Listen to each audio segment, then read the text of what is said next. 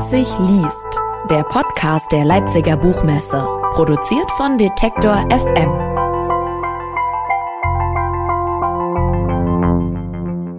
Herzlich willkommen zu einer neuen Ausgabe von unserem Leipzig liest Podcast. Mein Name ist Claudius Niesen und ich freue mich, dass wir Ihnen im Rahmen dieses Podcasts mit Gesprächen und Lesungen die Zeit bis zur nächsten Buchmesse im März 2022 ein wenig verkürzen dürfen. In der heutigen Folge habe ich Björn Stephan zu Gast. Er ist 1987 geboren und in Schwerin aufgewachsen. Als Reporter schreibt er für die Zeit und gelegentlich für das SZ-Magazin. Seine Reportagen wurden vielfach ausgezeichnet, unter anderem mit dem Deutschen Sozialpreis, dem Axel Springer Preis und dem Reporterpreis. Mit dem Buch Nur vom Weltraum aus ist die Erde blau stellt er nun sein literarisches Debüt vor das dieses Jahr mit dem Ulla Hahn Autorenpreis ausgezeichnet wurde.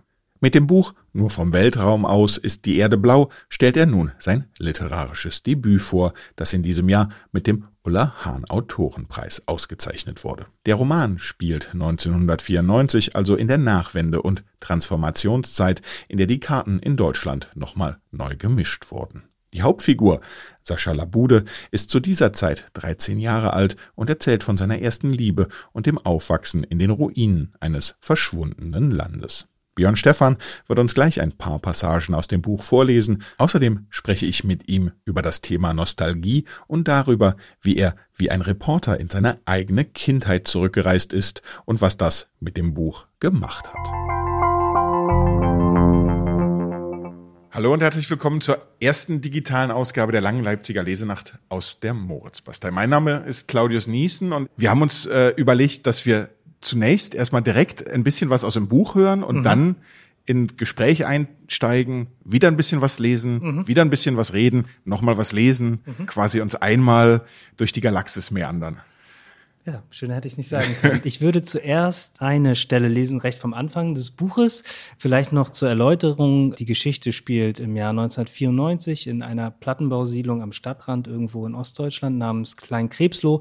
Und der Erzähler ist Sascha Labude, ist 13 Jahre alt, ein etwas lustiger Vogel, kann man vielleicht sagen, der das eigenartige Hobby hat, einzigartige Wörter zu sammeln. Und den lernen wir jetzt kennen.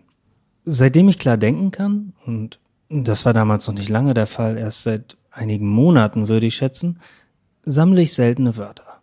Also eigentlich ist selten das falsche Wort, es sind eher einzigartige Wörter. Und was ich damit meine, ist, dass sie eine ganz bestimmte Sache beschreiben, für die es in anderen Sprachen keinen Ausdruck gibt. Wie zum Beispiel Ling, eines meiner drei, nein, fünf Lieblingswörter. Es kommt aus China und beschreibt das Geräusch, wenn zwei Jadesteine aneinander schlagen. Ich hatte noch nie Jadesteine in der Hand und war mir auch nicht sicher, was Jade überhaupt ist, weil es bei uns in der Siedlung vor allem Beton gab und höchstens ein paar Kiesel. Doch seitdem ich das Wort in einem von Herrn Resers alten Büchern gelesen hatte und in meinem Mund knetete wie Hubba Bubba, konnte ich mir vorstellen, wie es klingt. Ling. Wie alle meine einzigartigen Wörter habe ich es in das Heft mit dem braunen Ledereinband geschrieben, das meine Mutter mir einmal geschenkt hatte und das ich nun in einem Schuhkarton unter meinem Bett versteckte. Die Wörter, von denen ich die meisten alten Büchern oder Lexika aufgestöbert habe, sind ganz verschieden. Manche einsilbig und bescheiden dürr, manche stolz und angeberisch mit vielen Vokalen, manche unaussprechlich und auf eine geheimnisvolle Art schön. Viele kommen aus Sprachen, die so eigenartig klingen, dass ich mich fragte, ob es sie tatsächlich gibt oder ob jemand, der so belesen und einfallsreich ist wie Herr Reser, sie nur erfunden hatte. Das mit den Wörtern und dem Heft war übrigens mein Geheimnis. Das sage ich besser gleich, wobei es jetzt nicht mehr geheim ist. Aber damals war es sogar mein monstergrößtes Geheimnis. Ich hatte mir geschworen, niemanden von meinem Heft zu erzählen, woran ich mich gehalten hatte. Naja, jedenfalls, bis ich es Juri verriet. Juri, aber dazu komme ich später noch, war schöner als das schönste Wort, das ich kannte. Ich hatte gehofft, ich könnte sie mit meinen einzigartigen Wörtern beeindrucken und gleichzeitig hatte ich befürchtet, sie könnte mich hart auslachen. Was Juri natürlich nicht tat. Stattdessen schmunzelte sie, was vielleicht noch schlimmer war, denn ihr Schmunzeln war schwer zu deuten und ich mir nicht sicher. Schmunzelte sie mich an oder schmunzelte sie mich aus? So war das und All das gehört zur Geschichte, obwohl ich eigentlich etwas anderes erzählen wollte. Ich wollte erzählen, dass mir ein Wort fehlte, egal wie oft ich auf neue Wörter stieß und sie in mein Heft eintrug. Ich konnte es nicht finden. Es war das Wort, das beschreibt, was mir passiert war. Das beschreibt, wie es ist, wenn du den Ort, den du am meisten liebst, verlassen musst. Der Ort war Klein Krebsloh, aber das sagte keiner von uns. Wir sagten einfach die Siedlung und eigentlich war die Siedlung auch gar nichts Besonderes, außer dass sie mein Zuhause war und eigentlich hatte ich die Siedlung auch nie sonderlich geliebt, bis mir klar wurde, dass ich mich von ihr trennen musste. Das ist zwei Jahre her. Ich war 13 und es war Sommer und das ist kein Wunder, denn damals war ja irgendwie immer Sommer, obwohl das bei genauer Betrachtung vermutlich auch Quatsch ist. Aber was kein Quatsch ist und woran ich mich mehr als nur schemenhaft erinnere, ist, dass dieser Sommer unerträglich war und heiß. Wobei er nicht unerträglich war, weil er so heiß war, sondern weil mein ganzes Leben ruiniert war. Ruiniert ist ein anderes, ein vornehmeres Wort für versaut, weil sie mich angelogen und mich verraten hatten. Sie sind meine Eltern. Sie, Eltern, ruiniert, versaut. Das dachte ich, während ich im Bett lag, mit geschlossenen Augen. Im Zimmer rechts von mir, nur getrennt von einer dünnen Wand aus Gipskarton oder so, schlief Nina, meine kleine Schwester. Im Zimmer dahinter machten meine Eltern sich allmählich bettfertig, nur ich fand keine Ruhe. Normalerweise, wenn ich zu aufgewühlt zum Schlafen, aber zu müde zum Lesen war, stellte ich mir vor, wie die Helden der Romane, die ich so liebte, aus ihren Büchern krabbelten und zum Leben erwachten, wie sie sich streckten und beugten und dann behutsam an den Rand meines Regals aus Birkenfurnier tänzelten, sich hinsetzten und mir, die Beine in der Luft baumelnd, von ihren Abenteuern erzählten. Frisco Kid und Haka, der Sohn der großen Bären, waren meistens da und manchmal, wenn sein Floß ihn an mein Ufer trieb, auch Huckleberry Finn. Doch seit einiger Zeit waren Haka und die anderen verschwunden, so sehr ich mich auch anstrengte, so sehr ich sie anflehte, zurückzukehren. Sie tauchten nicht wieder auf. Sie hatten mich im Stich gelassen. Ich wusste nicht, ob es etwas mit diesem Klardenken zu tun hatte, das mich seit einiger Zeit heimsuchte. Ich wusste nur, ich konnte mich bloß noch auf mich selbst verlassen. Ich, Sascha Labude, der, naja, Held dieser Geschichte und wahrscheinlich der einsamste Mensch der ehemaligen Deutschen Demokratischen Republik oder meinetwegen auch der Bundesrepublik. Im Grunde war das egal. Entscheidend war das, einsam und das Jahr niemand auf die Idee kam, meinen Namen französisch auszusprechen. Das hasste ich nämlich nicht. Büt oder Büdet, einfach nur La und Bude. So wie die Pommesbude. Ich schlug die Augen auf. In den metallenen Jalousien vor dem Fenster spiegelten sich die Lichter der Autos, die draußen auf der Bundesstraße durch die Nacht glitten. Wie betrunken taumelten sie durch mein Zimmer, die weißen Kegel der Scheinwerfer und die roten, stumpf schimmernden Rückleuchten. Als wir hier eingezogen waren, hatte mein Vater, dessen Stimme damals noch nicht versiegt war wie ein Rinnsal im Rinnstein, gesagt, Hörst du die Straße? Hörst du, wie sie klingt? Wie das Rauschen der Ostsee. Aber für mich klang es nicht, für mich hörte es sich nur an wie das Rauschen von Autos, was ich ihm natürlich nicht sagte. Stattdessen nickte ich stumm. Ich hatte nie weiter groß an die Worte meines Vaters gedacht, doch seitdem ich wusste, dass wir wegziehen würden, nämlich bald, also sehr bald, nämlich in vier Wochen, war mir klar, was er gemeint hatte. Auch wenn das Rauschen für mich immer noch nicht wie das der Ostsee klang, mochte ich es, was wahrscheinlich daran lag, dass ich nichts anderes kannte. Aber meine Eltern kapierten das nicht.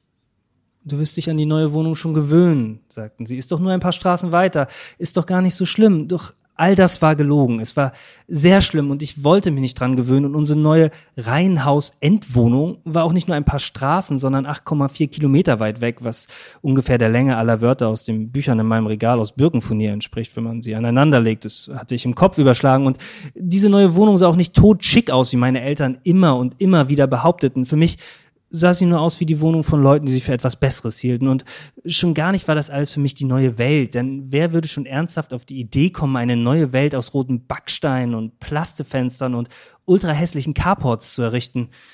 Doch meine Eltern sagten, sie wollten hier weg. In der Siedlung können wir nicht mehr bleiben. Da wohnen nur noch Assis, die nie das Treppenhaus wischen. Aber wenn da nur Assis wohnten, wie sie sagten, bedeutete das, dass auch wir Assis waren oder waren wir keine Assis, weil meine Mutter mal die Treppe wischte? War das ein Wesensmerkmal von Assis, dass ihnen das Treppenhaus vollkommen egal war? Und warum durfte ich dann mit den Kindern der Assis spielen? So verstrickten sich meine Eltern in Widersprüche. Das war offensichtlich, doch außer mir wollte das niemand sehen oder vielleicht verstand ich es auch noch nicht richtig. Schließlich gab es vieles, was ich nicht verstand. Zum Beispiel, dass ich in einem Land geboren war, das es nicht mehr gab. Wie konnte denn ein Land bitteschön einfach verschwinden? Es konnte mir, so oft ich auch fragte, niemand erklären, auch wenn meine Eltern und selbst die Lehrer in der Schule es immer und immer wieder versuchten. Sie sprachen dann mit mir, als wäre ich ein Kind, vermutlich, weil ich in ihren Augen ja auch noch ein Kind war. Sascha, sagte meine Mutter zu mir, das alte Land ist untergegangen. Unser altes Land, sagte mein Vater. Wir leben jetzt im Kapitalismus, in der Marktwirtschaft, sagte meine Mutter. In der sogenannten sozialen Marktwirtschaft, sagte mein Vater. Wir haben einen neuen Chef und neues Geld, sagte meine Mutter. Wir können uns jetzt alles kaufen. Könnten, sagte mein Vater. Auch Joghurt, Toffifee und Coca-Cola, sagte meine Mutter. Ich fand das natürlich sehr gut, wobei ich fast nie Coca-Cola trinken durfte und auch keine andere, keine unechte Cola. Was ich jedoch sehr komisch fand, komisch im Sinne von seltsam, nicht von lustig war, dass das alte Land einfach untergegangen sein sollte. Das konnte ich nicht begreifen, denn ich war ja noch da, genauso wie die Siedlungen, die Straßen und die Häuser und die Bäume auch die ganzen anderen Menschen schienen nicht ertrunken oder von einem Erdbeben oder meinetwegen einem schwarzen Loch verschluckt worden zu sein. Ich konnte sie doch sehen. Sie fuhren jetzt zwar keine Trabis mehr, sondern zum Beispiel gebrauchte Lippenstiftrote Mitsubishi Galanz wie wir und sie fuhren auch nicht mehr nach Usedom in den Urlaub, sondern sie flogen nach Mallorca, so wie wir leider nicht. Aber sie, also all diese Menschen schienen sehr lebendig. Sie waren sogar, soweit ich das beurteilen konnte, von diesen Äußerlichkeiten abgesehen, größtenteils dieselben geblieben. Und waren es nicht die Menschen, die ein Land ausmachten, oder war es ein Land, das die Menschen ausmachte? All das fragte ich mich, ohne eine Antwort zu finden. Es war alles so kompliziert. Das Alte war noch da und gleichzeitig war es weg, was mich daran denken ließ, was Juri mir einmal über die Sonne und die Sterne erzählt hatte. Sie meinte, dass wir, wenn wir in den Himmel schauen, nie die richtige Sonne sehen, sondern immer nur die Sonne von für acht Minuten und zwanzig Sekunden. So lange würde es nämlich dauern, bis ihr Licht die Erde erreicht. Und genau so, erklärte Juri mir, sei es auch mit den Sternen. Ihr Licht ist hunderte, tausende, Millionen Jahre zu uns unterwegs. Und wenn wir unseren Blick in den Himmel richten und sie anschauen, sehen wir eigentlich nie die Sterne selbst. Wir sehen nur einen schwachen, matten Abglanz. Wir sehen ihre Vergangenheit, ohne zu wissen, ob sie in der Gegenwart noch am Leben oder längst verloschen sind. Das alte Land, so kam es mir vor, glich einem dieser Sterne, obwohl ich es noch sehen konnte, war es lange verglüht. Doch was hatte das für uns in der Siedlung zu bedeuten? Waren auch wir nur noch Vergangenheit oder hatten wir eine Zukunft? Ich merkte, wie ich mich in meinen Gedanken verfing wie in dornigem Gestrüpp. Weiter kam ich nicht. Und wie immer, wenn ich in dieser Sackgasse landete, die zu schmal war, um darin zu wenden, blitzte mir dieser Gedanke auf, der mir Furcht einjagte und zugleich Hoffnung einflößte. Was wenn das alles, mein ganzes Leben sowieso nichts anderes war als ein Traum, eine schlechte Simulation, in der ich aus Versehen gelandet war, nur erfunden, eine übelst beknackte Fälschung, übelst ist ein unvornehmes Wort für äußerst, oder ein Witz, super krass ausgedacht. Was, wenn ich aufwachte und erkannte, dass alles so unecht war wie Danilo Pavelkes goldene Armbanduhr? Was, wenn wir nicht aus Kleinkrebsloh wegziehen würden? Was, wenn mein Vater seine Stimme wiederfände und alles wieder so wäre wie früher. Ich strampelte die viel zu warme Decke nach unten, griff unter das Bett nach meinem Buch mit den einzigartigen Wörtern und fuhr mit dem Zeigefinger über die linierten Seiten. Wenn meine Mutter ein Wort wäre, dachte ich, dann wäre es klein und eckig und mein Vater wäre ein langes, schwieriges Wort mit Bindestrich, geschrieben von einer zittrigen, unsicheren Hand, weil er sich nie entscheiden konnte, nicht einmal, ob er jetzt glücklich war oder nicht. Und was wäre Juri für ein Wort? Wahrscheinlich eines in Großbuchstaben, mit großen Schwüngen und kleinen Schnörkeln. Vielen Dank. Danke dir. Dieses Sprachbewusstsein, was äh, Sascha hat, mhm. ist dein Erzähler. Ist das auch das Sprachbewusstsein äh, des Autors Björn Stefan? Also anders gefragt, wie wichtig schaust du vielleicht auch in deinem journalistischen Schreiben ähm, auf die Sprache oder dieses Beobachtende, so wie er mit Sprache mhm. umgeht, hat das ja auch was sehr Beobachtendes und Einordnendes immer mhm. wieder. Ähm, ja, gute Frage. Also ich glaube, ähm, die, meine journalistische Sprache von der Sprache des Romans unterscheidet sich fundamental. Deswegen war das für mich auch so ein Spaß, das Buch zu schreiben, ja, weil ich dort eine ganz andere Tonalität anschlagen konnte, als ich das sonst im Journalismus kann. Eine Reportage ist ja, ich schreibe sonst vor allem Reportagen, auch Langzeitreportagen, wo ich Leute zum Teil über mehrere Monate begleitet, ist ja eine sehr streng formalisierte Form. Ja? Und mich hat es eben gereizt, auch mit einer neuen Form des Schreibens zu experimentieren. Nicht nur zu schreiben, was ist, sondern auch was gewesen sein könnte, was meine Trau äh, Figuren träumen, was sie fühlen, bevor sie sich fürchten, was sie sich erhoffen und so weiter. Und ähm, ich hatte ganz früh diese Stimme von dem Sascha Labude im Ohr. Das war eigentlich so mit das Erste, was ich hatte neben diesem Ort, dieser hermetisch abgeriegelten Siedlung, diesem Mikrokosmos. Und dieser Stimme bin ich dann gefolgt. Man könnte ja jetzt auch sagen, du bist äh, sozusagen dieses Grundsetting, mhm. was du gerade beschrieben hast aus den Reportagen, nämlich eine Art Langzeitbeobachtung, mhm. trifft ja dann aber doch auch wieder für das Buch zu, oder? Du meinst, weil es so einen abgegrenzten Zeitraum mhm. gibt?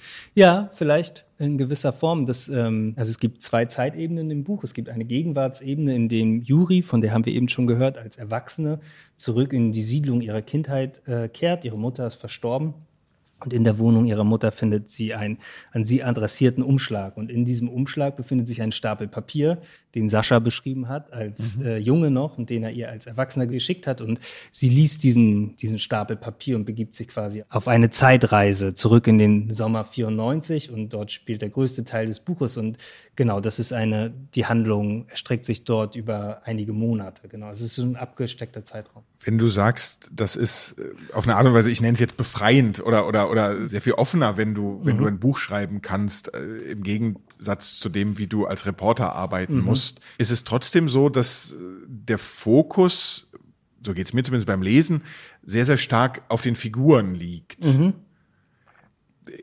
Kannst du den Reiz beschreiben, auch so generell für dich im Arbeiten, was sozusagen das Spannende ist, wenn man Leuten so nahe kommt? Weil es ist ja auch, also ich stelle mir jetzt vor, bei den Reportagen ist es auch so, so, du kannst ja gar nicht alles aufschreiben, was du erlebst, was du mitbekommst, also wie, wie, mhm. Äh, ja, das ist eine gute Überlegung. Ich habe da noch ehrlich gesagt noch nie diese Parallele gezogen, aber es ist schon so, dass du als Reporter, du weißt meistens viel, viel mehr über die Leute, als du schreibst. Weil du, ich glaube, wenn du ein guter Reporter oder eine gute Reporterin bist, auch die Verantwortung fühlst für die Leute, über die du schreibst. Und manchmal versuchst du sie vor sich selbst zu schützen, indem die Dinge weglässt. Mhm. Was nicht heißt, dass man verfälscht, sondern nur, dass man, ja, man muss sich ja eh entscheiden. Ja? Reporter sein heißt ja eigentlich immer ein Trichter sein, die Wirklichkeit wahrnehmen und dann selektieren. Und vielleicht hat man, da habe ich aber noch nicht, ähm, müsste ich noch länger drüber nachdenken, aber sozusagen als Autor eines Romans ähm, mit Sicherheit auch eine Verantwortung für seine Figuren. Und ja, vielleicht versucht man sie zu schützen? Ich weiß es nicht. Müsste ich, habe ich noch keine Antwort. Waren sie dir denn irgendwann zu viel? Nein, also ähm, sie sind auch immer noch da. Ähm, nee, sie waren mir nicht zu viel. Genau, das ist vielleicht auch ein Unterschied. Mhm. Als Reporter hast du irgendwann, dann sagst du auch, okay, jetzt diese Person habe ich jetzt über mehrere, jetzt reicht's auch. Mhm. ja. Äh, das bei den Figuren nicht, weil die ja aus mir selber kommen und dann, äh, das ist was anderes. Mit denen komme ich vielleicht, ja, also die liegen mir noch mehr am Herzen. Äh, ich wollte jetzt fragen, genau, ist es auch eine Frage von Empathie oder Sympathie? Also, dass man, äh, mhm. als Reporter kann man ja auch, also sich Leuten annähern, die, die man nicht sympathisch findet, einfach weil, weil sie thematisch irgendwie in einem Fokus mhm. stehen und man sich ihnen aber anders beobachten, nähern will. Äh, und hier ist es aber, glaube ich, ja schon so, wie du beschrieben hast. Du, du hast, du hattest diesen Sascha Labude im Ohr, mhm. auch so, so, so lustig, also ne, dieses mit den Wörtern, also er ist so liebevoll angelegt. Mhm. Ja, ich glaube, als Reporter, die Menschen, über die ich schreibe, meistens finde ich auch irgendwas in dem, was ich mag. Äh, das hilft mir auch, um mich in deren Welt eindenken und einfühlen zu können. Und hier bei den Figuren ist das wahrscheinlich genauso. Ja, klar, der ist jetzt, der Sascha hat irgendwie, vielleicht ist der liebevoll geschildert, aber es gibt auch andere Figuren, die böse, in mhm. Anführungsstrichen, mhm. Dinge tun, ja. Und ich hoffe, dass man denen auf gewisse Art und Weise auch nahe kommen kann. Ist es dir denn schwer gefallen, auch nochmal diese, ja, diese, diese, diese jugendliche Figur, also dort mhm. die Sprache zu finden? Weil du bist ja jetzt sozusagen schon irgendwie ohne dir nahe zu treten, doppelt so alt, äh, da kann man ja auch sagen, oh, da kann man als Autor vielleicht auch manchmal in die Schwierigkeit kommen, dass man überlegt, kann ich dem jetzt sozusagen so viel Welthaltigkeit oder so viel ja. Weltblick oder äh, so viel auch äh, Präsenz mitgeben? Ja, ja. Ist das auch manchmal eine Perspektive, die beschränkt? Ich habe sie nicht als beschränkend, sondern eher als befreiend empfunden. Wir haben ja schon gesagt, das Buch spielt 94, also in dieser Nachwende-Transformationszeit, ne, in mhm. der irgendwie alles im Umbruch ist und in der man toll erzählen kann von Auf- und Abstieg, vor allem in so Plattenbausiedlungen, die ja noch vor der Wende heiß begehrte Wohnviertel waren und dann sind die Leute nach der Wende weggezogen. Und, und ich fand das so spannend durch die Augen eines 13-Jährigen auf diese mhm. Zeit zu blicken, weil der Blick natürlich in gewisser Art und Weise was Naives hat, aber ich finde dadurch gleichzeitig auch was, ähm, was Scharfsichtiges, was, was Unverstelltes, was Unvoreingenommenes und die Dinge und die Wirklichkeit, die sich so rasant verändert, die ihn umgibt, dadurch vielleicht noch ungefilterter wahrnimmt. Genau, und ich finde auch die Sprache so eines 13-Jährigen, das fand ich eher reizvoll, weil die schwankt ja so ein bisschen zwischen manchmal was Kindlichem, auch was Saloppen und gleichzeitig auch etwas Hochgestochenem. Ne? Also die hat so was Changierendes und das mochte ich gerne. Und es gibt immer wieder diese Momente, wo man denkt, ui, also äh, wie erwachsen auch, auch Heranwachsende dann wieder sind, auch in ja. den Aussagen, die sie fällen oder die sie treffen und, und ja. wie viel sie in manchen Zusammenhängen auch sehen. Und ich glaube auch gerade in dieser Zeit, in diesen 90ern, wo vielleicht ja viele Erwachsene auch eben als Eltern äh, so viel Zeit brauchten, um sich mit sich selber zu beschäftigen mhm. und dann so eine Lehre für ihre mhm. Kinder hinterlassen haben an manchen Stellen, dass, dass, dass, dass Jugendliche das sehr viel besser sozusagen mit Worten also, oder sozusagen mhm. diese Lehre auch füllen konnten an manchen Stellen. Ja, total. Der, der Sascha Labude, das haben wir eben gehört, sammelt ja einzigartige mhm. Wörter. Ne? Und das tut er natürlich auch, um eine Sprache zu finden, auch um seine eigene Sprache mhm. zu finden, um eben diese Wirklichkeit beschreiben zu können. Und im Kontrast dazu stehen eben die Eltern, die sich ohnmächtig fühlen. Der Vater, der verstummt ist, der seine Sprache verloren hat, seitdem er seinen Job im Kabelwerk äh, verloren hat und jetzt als Nahrungsergänzungsmittelvertreter von Tür zu Tür ziehen muss. Ne? Und Sascha beobachtet das mit Argwohn, wenn man es mal irgendwie euphemistisch ausdrücken will. Wollen wir noch mal ins Buch reinhören an Gerne. dieser Stelle? Ich würde jetzt eine Stelle von weiter hinten lesen, in der wir Saschas besten Freund ähm, Sonny besser kennenlernen, ein fantastischer Pianist, der eigentlich Ronald Sonnenberg heißt. Sonnys Zimmer war genauso groß wie meines, zwölf Quadratmeter würde ich schätzen. Es gab nur zwei Unterschiede. Anders als mein Zimmer lag es nicht rechts der Wohnungstür, sondern spiegelverkehrt links davon und anders als mein Zimmer war es ein einziges Chaos. So musste das Universum kurz nach dem Urknall ausgesehen haben, dachte ich, als wir es betraten, wahrscheinlich weil Juris Worte noch in mir nachhalten, aber was ich nicht nur dachte, sondern womit ich mir tausendprozentig sicher war, auf keinen Fall konnte es im Universum so schlecht gerochen haben. Notenblätter Blätter und Schulbücher türmten sich übereinander, schmutzige T-Shirts und Unterhosen übersäten den Boden, dazwischen ragten ein Notenständer und eine Stereoanlage empor, umringt von leeren Colaflaschen, CDs, deren Hüllen zerbrochen waren und Actionfiguren, darunter natürlich auch der Undertaker, an dessen Schultern schon ein wenig schwarz von seinem Mantel abgeplatzt war. Nur Sonys Keyboard, das auf einem schwarzen Ständer aus Plaste in einer Ecke stand, war unversehrt und wartete geduldig darauf, dass er es wie jeden Tag erneut zum Leben erwecken würde. Hätte mein Zimmer so ausgesehen wie das von Sonny, meine Mutter hätte mich auf der Stelle erschossen oder vielleicht auch aus dem Fenster geworfen, auf jeden Fall hätte sie mich umgebracht. Sonnys Eltern aber waren nachsichtiger mit ihm. Obwohl er schon alles zu besitzen schien und sein Zimmer beinahe überquoll, kauften seine Eltern ihm, ihrem vergötterten, einzigen Sohn, alles, was er sich wünschte, und auch sein Chaos nahmen sie stillschweigend hin, seitdem er ihnen erklärt hatte, dass er als Künstler dieser Unordnung bedürfe, sein Genie sich quasi davon ernähre. Sonny bahnte sich einen Weg entlang der über dem Boden verstreuten Haufen, feuerte seinen Rucksack, seinen Helm, die Knie und Ellbogen schon an eine Ecke und setzte sich an den Schreibtisch, auf dem sein Computer stand. Ich wischte eine Chipstüte von einem Stuhl und setzte mich schräg dahinter. Ey, willst du nicht mal lüften? fragte ich. Nö, antwortete Sonny. Seine ganze Aufmerksamkeit schien bereits vom Bildschirm vor ihm aufgesogen zu sein. Er klickte ein paar Mal mit der Maus, woraufhin der Computer unter lautem Rattern erwachte. Dann umklammerte er den Joystick und ich schaute ihm dabei zu, wie er als Indiana Jones mit einer knallenden Peitsche durch den Dschungel streifte und versuchte, ein verlorenes Königreich zu erobern. Es machte mir nichts aus, dass er mich nur selten spielen ließ. Mir gefiel es, die bunten Pixel zu betrachten, die vor seinem feinen, ausrasierten Nacken auf dem Bildschirm flimmerten und ich mochte es, wie sie Sonny in Rage versetzen konnten. Außerdem war er ohnehin viel besser als ich. Nimm das, du Hund, rief er, als er einen Dschungelzombie vierteilte und die Pixel quer über den Bildschirm spritzten.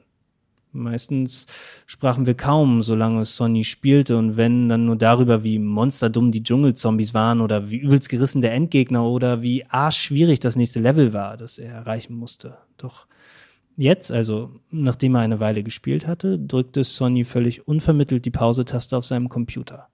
Indiana Jones verharrte wie erfroren auf dem Bildschirm und Sonny drehte sich zu mir um.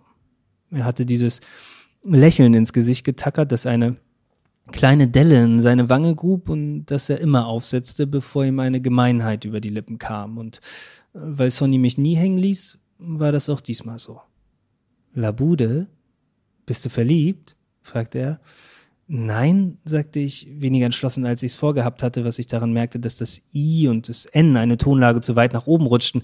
Wieso sollte ich verliebt sein? Sonnys sonst so ansteckendes Grinsen wurde jetzt hämisch. Ach, nur so, sagte er, abwinkend und wollte sich schon wieder Indiana Jones zuwenden. Nein, ernsthaft, warum denkst du das? Alter, denkst du, ich bin blind, wie du sie vorhin angeguckt hast? Hä, wen? Hä, wen, wen, wen? äffte Sonny mich nach. Juri natürlich. Ich zuckte mit den Schultern und wollte so tun, als ob mir das nichts ausmacht, aber das tat es. Mir stieg ganz schlechter Moment Röte ins Gesicht und da mir nichts Besseres einfiel, holte ich, alte Bumerang-Taktik, die ich in unzähligen Streits mit meiner Schwester perfektioniert hatte, zum Gegenschlag aus. Musst du gerade sagen. Ich machte eine ausschweifende Geste, die Sonnys gesamtes Zimmer einschloss, von dessen Wänden ein dutzendfach das aufgedunsene Gesicht von Elton John mit seiner dämlichen Zahnlücke anstrahlte. Ja, wirklich, kein Witz, Elton John. Sonny verehrte ihn. Er verehrte ihn sogar zutiefst, wie er nie müde wurde zu wiederholen. Er verehrte seine Musik, die sich für mich klebrig und pappsüß anhörte. Er verehrte den glitzernden Bombast seiner Kostüme, die ich scheußlich und albern fand. Und natürlich verehrte er Elton Johns weißen Steinway-Flügel, den seine Eltern ihm eines Tages wahrscheinlich auch noch schenken würden. Das ist was anderes, sagte er. Das weißt du auch. Ich liebe Elton nicht. Ich bewundere ihn. Sonny sprang auf. Er schlang sich eine pinkfarbene Federboa, die über einem Lampenschirm gehangen hatte, um den Hals und fingerte unter ein paar Heftern auf seinem Schreibtisch eine bunt getönte Sonnenbrille hervor, die er sich auf die Nase schob, bevor er sich auf den Hocker vor seinem Keyboard setzte. Er bog seinen Rücken nach hinten und einen winzigen Augenblick lang schwebten seine Finger über den schwarz-weißen Tasten. Dann ließ er sie fliegen. Die ersten Takte von Rocketman ertönten. Sonny fing sogar an zu singen, in ausgedachten Fantasieenglisch. Es war ihm noch nicht mal peinlich. Okay, okay, Eltonson, bitte hören Sie auf, schrie ich, dann bewunderst du ihn eben. Du liebst ja sowieso niemanden außer dich selbst. Zu meiner Überraschung warf Sonny seinen Kopf in den Nacken und prustete lautlos vor Lachen. So sieht's aus, Major. Ich hatte keine Ahnung, warum er mich auf einmal so nannte, aber ich wunderte mich auch nicht darüber. Sonny dachte sich ständig neue Spitznamen für mich aus, nannte mich Labüt, Budi, Budensky, Lalaman, Lalinski, Lalovic, die Namen kamen und verschwanden wieder. Ich hatte mich daran gewöhnt, doch manchmal fragte ich mich, ob er erwartete, dass ich mir auch für ihn einen Namen ausdachte. Sonny hatte er selbst erfunden. Als er nun von seinem Keyboard aufstand, musste Sonny noch immer lachen. Er trat auf einen freien Fleck in seinem Sonny-Chaos direkt mir gegenüber und dann macht er das, was er am liebsten machte, wenn er nicht gerade Keyboard oder Indiana Jones spielte oder mich mit irgendwelchen Fantasienamen verarschte. Er interviewte sich selbst. Herr Sonnenberg, sprach er mit dunkel verstellter Stimme, während er sich seine Hand wie ein Mikrofon unter die Nase hielt. Herzlichen Glückwunsch zu diesem großen, was sage ich, zu diesem phänomenalen Preis. Sie sind ein fantastischer Künstler, ein moderner Mozart, manche sagen der größte Pianist aller Zeiten wenn ich fragen darf, wem haben Sie Ihren unvergleichlichen Erfolg zu verdanken? Sonny drehte seinen Kopf und antwortete, was überhaupt keinen Sinn ergab, mit derselben dunkel verstellten Stimme. Schauen Sie, mein Lieber, ich habe mein ganzes Leben auf diesen Moment hingearbeitet. Es war ein steiniger Weg voller Entbehrung und Strapazen. Ich musste auf viele Dinge verzichten, um meiner einzigartigen Begabung gerecht zu werden. Doch so ist das mit dem Talent. Es ist nicht nur ein Geschenk, es ist auch ein Auftrag. Ich habe Tage und Nächte damit verbracht, Klavier zu spielen. Niemand hat mich je verstanden, aber ich schätze, so ist das immer mit uns Künstlern. Sie haben recht, Herr Sonnenberg, sagte der Interviewer. Sie sind für wahr ein großer Künstler. Danke, danke, mein Lieber. Ich hatte keine Ahnung, warum Sonny ständig mein Lieber sagte und wo er dieses Wort für wahr aufgeschnappt hatte. Aber eines müssen Sie wissen, sagte er, auch wenn niemand mich jemals wirklich verstanden hat, hatte ich doch treue Begleiter an meiner Seite. Ich muss da vor allem an meine Eltern denken und nicht zuletzt an meinen treuen Weggefährten, den Major Sascha Labüt. Er ist zwar komplett unmusikalisch, aber auch das war wichtig für mich. zu verstehen, dass es Menschen gibt, die völlig talentfrei sind. Arsch, sagte ich. Ich schlug Sonny auf die Schulter, was ihn ein wenig ins Wanken brachte, jedoch nicht davon abhielt, seine rechte Hand auszustrecken, mit ihr die Luft zu schütteln und sich anschließend in alle Richtungen zu verbeugen. In seiner Vorstellung brandete jetzt wahrscheinlich Applaus von den Rängen. So war Sonny. Er wollte ein Held sein, ein Star, verehrt von Millionen, und er war tatsächlich davon überzeugt, dass sein Leben ein Film sei oder später zumindest einmal verfilmt werden würde und dass ein verborgener Regisseur schon jetzt unter alles, was er tat, Musik legte. Vermutlich sanfte Klavierklänge oder breite Streicher, die für normale Ohren, das hieß für alle Ohren, die nicht seine waren, natürlich unhörbar blieben. Dafür, dass Sonny so war, bewunderte ich ihn fast so sehr, wie er Elton John bewunderte.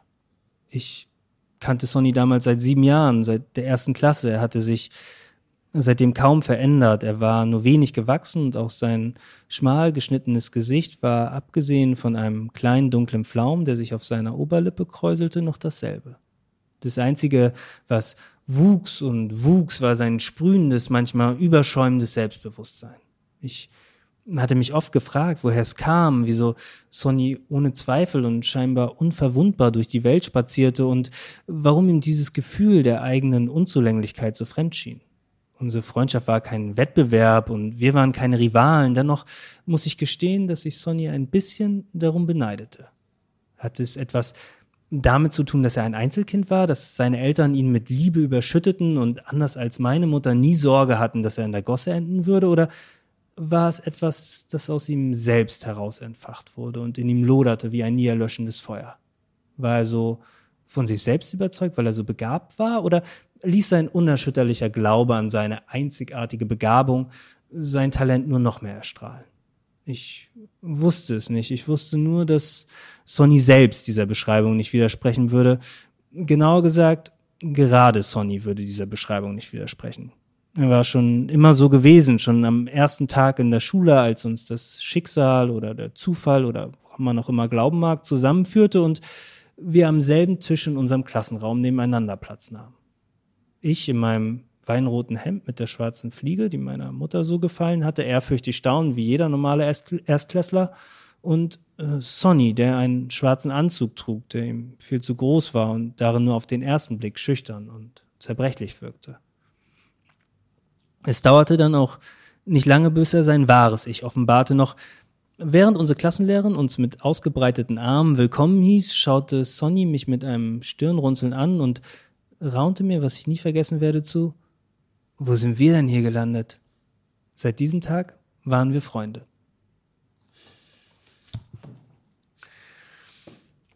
Kannst du mit dem Begriff Nostalgie viel anfangen? Nee. Kannst du mit der Zuschreibung, also sozusagen dieses, sozusagen ein, das, das, oder kannst, kannst du verstehen, wenn Leser deines Buches es sozusagen ein nostalgisches Gefühl bekommen? Ist das vielleicht etwas, was du, ich habe gelesen, das ist immer gefährlich, wenn man über jemanden was liest und es ihm dann auch noch mhm. vorhält, weil es kann ja auch sein, dass ich es falsch gelesen habe oder mhm. es gar nicht stimmt. Aber ähm, ich habe gelesen, dass du mal gesagt hast, du schreibst Geschichten, die dann andere zu ihrer Geschichte machen mhm. sollen. Ist das vielleicht etwas, wo dann Nostalgie doch trifft, weil äh, im Prinzip diese, diese Geschichten, die du erzählst, auch in diesem Buch, mhm. Dazu führen, dass andere ihre Erinnerungen sozusagen wieder hervorkamen oder sozusagen dann einfach ein identifikatorisches Moment haben an der Stelle und äh, sozusagen nostalgisch werden? Mhm, da waren jetzt mehrere Fragen drin. Also ich, Nostalgie ist, glaube ich, kein Gefühl, was ich jetzt irgendwie erzeugen wollte mhm. mit diesem Buch. Zwei Themen, also neben. Ist ja auch nicht so wahnsinnig schön konnotiert eigentlich, ne? Nostalgie. Nee, vor allem, wenn man über Ostdeutschland und mhm. die DDR schreibt, finde ich auch ein bisschen zu einfach, ehrlich gesagt. Ähm, ich finde, es ist schon ein bisschen komplexer. Also, es ist natürlich ein Buch über die erste Liebe, über Freundschaft, aber es ist eben so ein Buch über Herkunft und Erinnerung und die Fragen, was erinnern wir, wer darf sich erinnern, was erzählen wir nicht, ja, mhm. wie erzählen wir es, die ähm, sind schon essentiell auch in, auch in diesem Buch und es ist natürlich eine Rückschau in, in, in, in Zeit 94, in diese Nachwende- und Transformationszeit. Aber für mich stand eigentlich am Anfang des Buches die Auseinandersetzung mit Ostdeutschland, mit ähm, der Frage, was bedeutet es heute überhaupt noch Ostdeutsch zu sein? Und ich habe mich halt mit diesem Buch, glaube ich, auf die, auf die Suche nach einer Antwort äh, begeben. Ich kann darauf keine Antwort äh, geben und ich will es auch nicht als Osterklärer, mhm. aber ich habe das Gefühl, dass es immer noch viel zu wenige Geschichten gibt, die von der Nachwendezeit erzählen und dass wir viel differenziertere Perspektiven und Geschichten erzählen müssen, weil sich wahnsinnig viel immer auf 89, 90 konzentriert, auf diese Zäsur, viel äh, fokussiert, wenn man die, mhm. über die DDR spricht, auf diese Unrechtsstaat-Debatte. Und aber ich glaube, in dieser Form des Erinnerns und in diesem Diskurs, auch in der Sprache des Diskurses, finden sich viele Leute nicht wieder, auch mit ihrem Alltagsleben.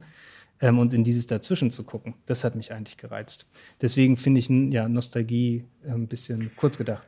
Aber vielleicht ist das, was sozusagen dann immer wieder mitschwingt, auch wenn man äh, sozusagen über Besprechungen über dein Buch liest, dass wenn, wenn von diesem Nostalgiebegriff die Rede ist, vielleicht ein Stück weit auch das, was du erzeugst, dass es ein, also sozusagen, dass man sich sehr wohl fühlt in dieser Umgebung, dass, dass, dass man vielleicht auch an die positiven Dinge erinnert wird, während sonst äh, sozusagen über Herkunft, über Ostdeutschland, über auch diese Zäsur immer wieder negativ oder überwiegend mhm. sozusagen durch Probleme und äh, durch, durch die Herausforderung, gerade bei den Erwachsenen hatten wir ja eben schon diesen Punkt, dass es einfach schwierig war und für viele auch existenziell schwierig mhm. war, aber dass es eben trotzdem oder vielleicht auch gerade für diese Generation, die du da beschreibst, mhm. äh, einfach trotzdem sowas gibt wie äh, ja, was was bei Clemens Meyer der wilde Osten ist, also so mhm. Abenteuer und einfach positiv. Und in dem Sinne würde ich gefällt mir nämlich eigentlich mhm. dieser Nostalgiebegriff mhm. auch ein Stück weit. Aber Nostalgie hat doch auch immer so was Wehmütiges. Es ist schade, ja, dass es äh, vorbei ist. Wir träumen uns nochmal zurück. Damals war die Welt so heil, weißt du? Ja, ich, ich glaube, das ist vielleicht das Problem und deshalb ist es vielleicht auch so wichtig, darüber zu reden und zu gucken, mhm. wie man diesen Nostalgiebegriff aufdröseln kann, mhm. auch äh, sozusagen über diese diese Sprachliebe mhm. äh, sozusagen die die das Buch hat, nämlich einfach so, so eine, also etwas zu erzeugen, wo, woran man sich gerne erinnert oder, oder mhm. was auch wirklich nochmal, und ich glaube, das ist aber wiederum auch was, sage ich jetzt von außen, der da drauf guckt, äh, was fehlt, äh, mhm. auch in diesen Zuschreibungen von, es geht ja bis hin zu Jammer aus, man wird immer gleich polit, ne, es ist immer gleich das Große, mhm. anstatt zu sagen, wie schön, oh, wie schön ist Panama, also wie, welche schönen Momente gibt es da mhm. bis, bis äh, zu äh, dem Punkt, wie, wie lecker waren die Brötchen überhaupt? Mhm. Ja, ich, ich würde noch mal ein bisschen versuchen, anders ranzugehen. Mhm. Was für mich ein Anliegen beim Schreiben war, war schon diesem Zerrbild von der vermeintlichen ostdeutschen Tristesse was mhm. entgegenzusetzen und zu zeigen, okay, das ist nicht alles trist und grau in so einer Plattenbausiedlung, mhm. sondern das kann auch eine Welt voller Zauber und Spannung sein, in dem eben so junge, begabte, feinsinnige, sensible Menschen äh, wie Sascha, Sonny und Juri leben. Auf der anderen Seite unterschlägt das Buch natürlich nicht auch die Probleme dieser Zeit, die natürlich essentiell mhm. waren, sondern die spielen auch eine ganz zentrale Rolle in dem Buch, sei es äh, rechtsextreme Gewalt, sei es Arbeitslosigkeit, sei es Abwanderung, sei es überhaupt diese Erfahrung von Entwertung, sich neu auf die Verhältnisse einstellen. Und ja, diese Umbrüche haben mich, haben mich eben mhm. interessiert. Ne? Du warst ja anders als deine also als die Figuren im, im Buch nochmal más o menos zehn Jahre jünger zu der Zeit. Mhm. Wie, wie bist du daran gegangen?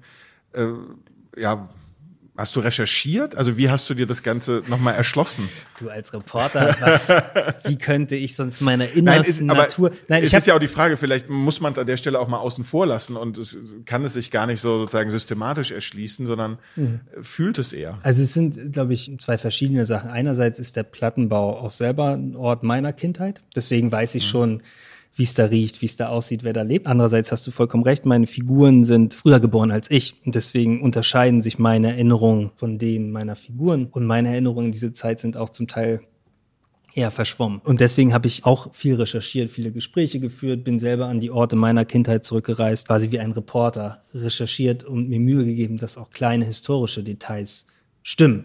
Andererseits geht es in dem Buch ja auch darum, wie es ist, 13 zu sein. Ne? Und das ist auch, glaube ich, eine universelle Erfahrung, mhm. die sich vielleicht 94 nicht so, also wo der Unterschied zwischen 94 und heute beispielsweise nicht so fundamental ist und es immer noch Parallelen gibt. Wollen wir noch einmal ins Buch ja. reinhören ja. zum Abschluss? Unbedingt. Äh, ich habe noch eine Stelle von weiter hinten, die ein bisschen kürzer ist.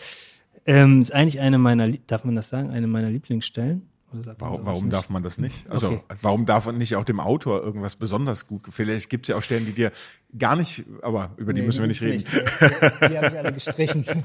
die, die ich doof fand, habe ich alle gestrichen. Ähm, eine Stelle von weiter hinten, als ein Dialog unterm Sternenhimmel. Sascha und Juri sitzen auf einem Häuserdach. Ich lese den nicht ganz vor, auch mit Blick auf die Zeit, aber äh, ich fange mal so ein bisschen an. Nachdem ich meine Schwester verscheucht hatte wie eine lästige Fliege, holten Juri und ich uns im Spar von den 20 Mark für mein Zeugnis ein Glas Würstchen und eine Tube Senf, vier Dosen Fanta Mango und eine Tüte Milky Way. Anschließend führte Juri mich in den Wladislav Volkov Weg, eine kleine Straße, die parallel zu der verlief, in der sie wohnte und die in einer Sackgasse endete. Die meisten der Wohnungen dort standen leer, auch der Parkplatz sah verwaist aus. Wir gingen zum Aufgang Nummer 9. Die Tür, auf der ein Riss durchs Glas zackte, war nur angelehnt. Als wir im fünften Stock angekommen waren, nahm Juri eine lange Stange von der Wand und öffnete damit eine Luke an der Decke, an der eine ausklappbare Treppe aus Holz befestigt war. Zuerst stieg Juri nach oben. Sie schien nicht zum ersten Mal hier zu sein und erklomm die Treppe ebenso flink wie leichtfüßig. Dann war ich an der Reihe. Verzagt hangelte ich mich Stufe für Stufe nach oben, bevor Juri mir ihre Hand reichte und mir aufs Dach half. Es war ganz flach und mit Teerpappe versiegelt, dennoch hatte ich das Gefühl, das Dach würde unter mir schwanken, als ich meinen Fuß darauf setzte, ganz so, als befände ich mich auf dem Deck eines Bootes, das kurz davor war zu kentern. Vorsichtig setzte ich einen Fuß vor den anderen und krauchte zu Juri, die schon an den Rand getänzelt war. Unter uns lauerte der Abgrund. Ich traute mich nicht, auch nur eine Sekunde lang hinunterzuschauen. Juri hingegen tat so, als würde sie zu einem Kopfsprung ansetzen. Natürlich nur aus Spaß, wie sie sagte. Hör auf mit dem Scheiß, ermahnte ich sie, und zum Glück hatte Juri ein Einsehen. Wir lehnten uns gegen einen kleinen Schornstein auf der Mitte des Daches. Erst jetzt wagte ich es, meinen Blick schweifen zu lassen. Ich hatte die Siedlung klar noch nie von oben gesehen und obwohl mich der Anblick staunen ließ, wusste ich nicht, ob ich jetzt begeistert oder enttäuscht sein sollte.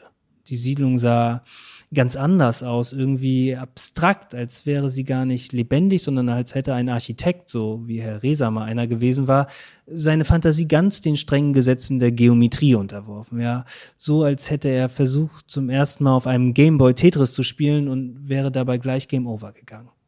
Die Schule war ein Klotz und die Wohnblöcke ineinander geschachtelte Quader geformt zu Ls und Us. Die Straßen glichen Geraden, die eine Schneise durch die Quader schlugen und in gleichmäßigen Abständen voneinander abzweigten. Dazwischen waren wie getupft grüne Punkte zu erkennen. Sie störten die Ordnung, verzerrten und durchbrachen sie, genauso wie die wenigen Menschen, die durch die Gegend wuselten und von hier oben betrachtet nicht größer wirkten als Playmobil-Figuren. Während Juri und ich unseren Proviant verdrückten, versiegte das Abendlicht und der Tag löste sich auf wie eine Brausetablette. Nur eine einzige, sich allmählich verfärbende Wolke war am Himmel festgepappt. Erst äh, schimmerte sie rosarot wie Zuckerwatte, dann loderte sie rot auf, bevor sie sich schließlich nicht mehr als eine schiefergraue Silhouette, bloß noch undeutlich vom Nachtblau des Himmels abhob, auf dem die Sterne zitternd funkelten und der Mond weiß schillernd schwamm wie eine auf- und abwogende Boje im Meer. Das wollte ich dir zeigen, sagte Juri. Unglaublich schön, oder? Ja, voll schön, antwortete ich. Wahnwitzig schön, wie Herr Resa sagen würde. Juri lachte. Hinreißend, sagte sie mit verstellter Herr Resa Stimme. Entzückend, famos. Jetzt musste auch ich lachen. Meine Müdigkeit war wie weggewischt. Ich wollte längst nicht mehr nach Hause. Die Luft war warm und die Nacht, die wie ein durchgeschwitztes Laken an uns klebte, gerade erst angebrochen. Ich stopfte mir noch ein Milky Way rein und betrachtete den Himmel über der Siedlung. Die Sterne hingen so tief, dass es mir vorkam, als könnte ich Klimmzüge an ihn machen, also falls ich jemals mehr als einen halben geschafft hätte. Juri, vielleicht hattest du doch recht, sagte ich. Es ist egal, was uns hier unten passiert. Es ist egal, ob wir gerade gut drauf sind oder schlecht. Es ist egal, ob wir uns streiten oder ob wir umziehen müssen. Es ist eigentlich sogar egal, wo wir sind. Der Himmel da oben ist immer derselbe. Juri ließ ihre Fanta Mango sinken und schaute mich betreten an. Du, es tut mir leid, wenn ich das sagen muss, aber das stimmt nicht. Auf der Südhalbkugel sieht der Himmel ganz anders aus. Wie? Die Verwirrung war mir ins Gesicht gemeißelt. Naja, sagte Juri, die Erde ist rund, fast so wie ein Ball, das weißt du doch, oder? Logo. Okay, dann. Stell dir vor, du wärst jetzt irgendwo im Süden, also ganz unten auf diesem Ball, zum Beispiel in Australien oder Südamerika oder am Südpol, dann würdest du doch Von einem ganz anderen Ort ins Universum schauen, sagte ich. Genau, und in eine ganz andere Richtung. Und deshalb würdest du da auch ganz andere Sterne sehen. Der Polarstern zum Beispiel, Juri deutete mit dem Finger nach oben. Siehst du ihn? Wo? Na da, der, der so doll funkelt. Hast du ihn?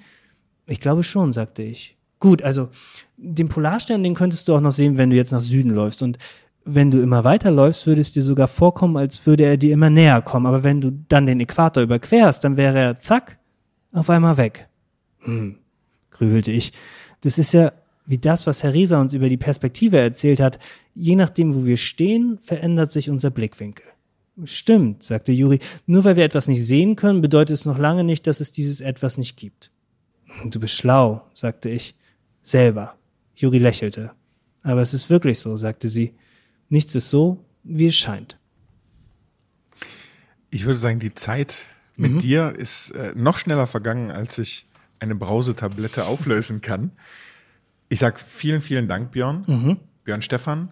Das aktuelle Buch Nur vom Weltraum aus ist die Erde blau, erschienen im Gayani Verlag.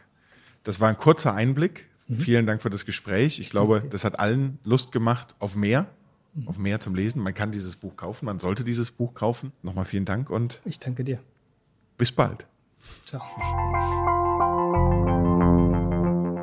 Das war's an dieser Stelle schon wieder von uns. Alle Folgen unseres Podcasts finden Sie natürlich überall dort, wo es Podcasts gibt. Zum Beispiel bei Spotify oder Google Podcasts. Mein Name ist Claudius Niesen und die nächste Folge gibt es wieder in zwei Wochen. Bis dahin sage ich Tschüss und freue mich, wenn wir uns bei der nächsten Ausgabe wiederhören.